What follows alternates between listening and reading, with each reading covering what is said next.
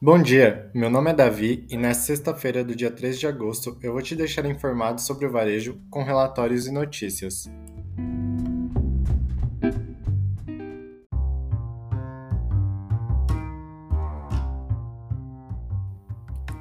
Tendências 2021 O que pauta as perspectivas de futuro? Essa é a pergunta que o relatório tenta responder através das tendências analisadas. Dentre os destaques estão Consumo de informações mais fragmentadas, ágeis e de fácil compreensão.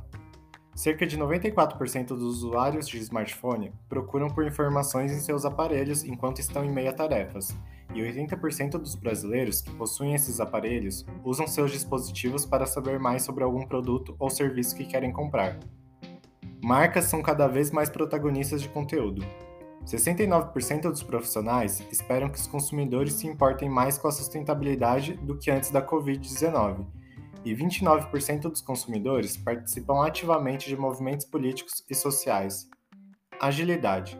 Os consumidores consideram a entrega ágil como um fator decisivo para a compra e estão dispostos a pagar mais caro por isso, particularmente no contexto da quarentena.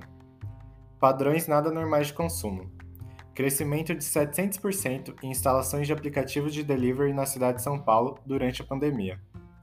Mudança de cultura rompe transformações temporárias. 64% dos profissionais acreditam que o home office será uma mudança permanente. 46% dos consumidores valorizam suas experiências virtuais, enquanto 70% dos profissionais consideram um maior foco no estilo de vida como um peso muito forte no pós-pandemia. Americanas compra rede Hortifruti e Natural da Terra por 2,1 bilhões de reais para avançar em entregas rápidas de alimento.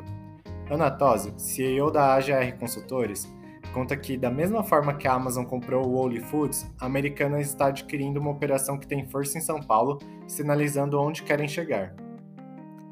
CIA investe no digital e a Cirra disputa por compra de roupa na internet. A varejista investiu valores recordes em tecnologia e logística no segundo trimestre com marketplace e app afiados. A empresa quer vencer a batalha de quem oferece a melhor experiência. Entre os investimentos feitos nesse ano estão infraestrutura de telecom, investimentos em aplicações na nuvem e o novo sistema de CRM, que vai permitir unificar as informações de clientes. Futuro do varejo passa pela loja física, defende Abílio Diniz.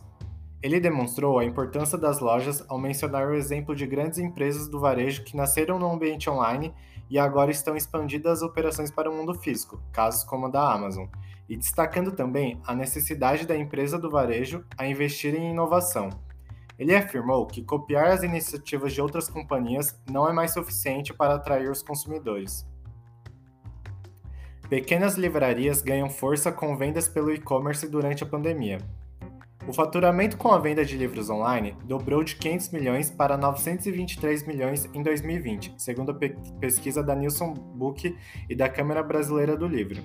O estudo mostra também que pequenas livrarias de bairro estão ganhando força, impulsionadas pelas vendas de e-commerce. Amazon quer aprimorar revenda de itens devolvidos. A Amazon anunciou em seu blog a instituição de dois programas cujo objetivo é dar uma segunda vida aos produtos devolvidos ou não vendidos em sua plataforma, chamada de Fulfillment by Amazon.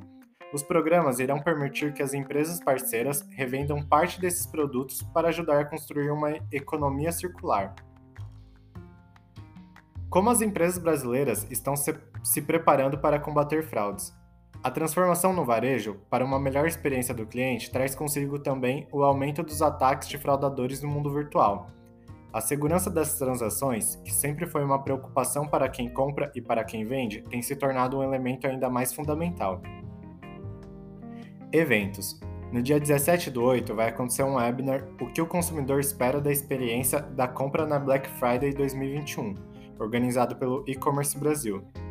No dia 24 do 8 vai acontecer um webinar Desperdício de Alimentos, o Desafio Operacional do Varejo, organizado pela Inteligência 360.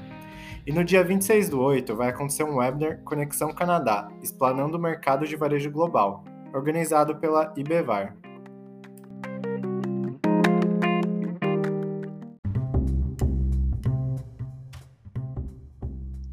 Esse foi o Semanal Varejo, o melhor dessa semana. Me despeço por aqui, grande abraço e até a próxima.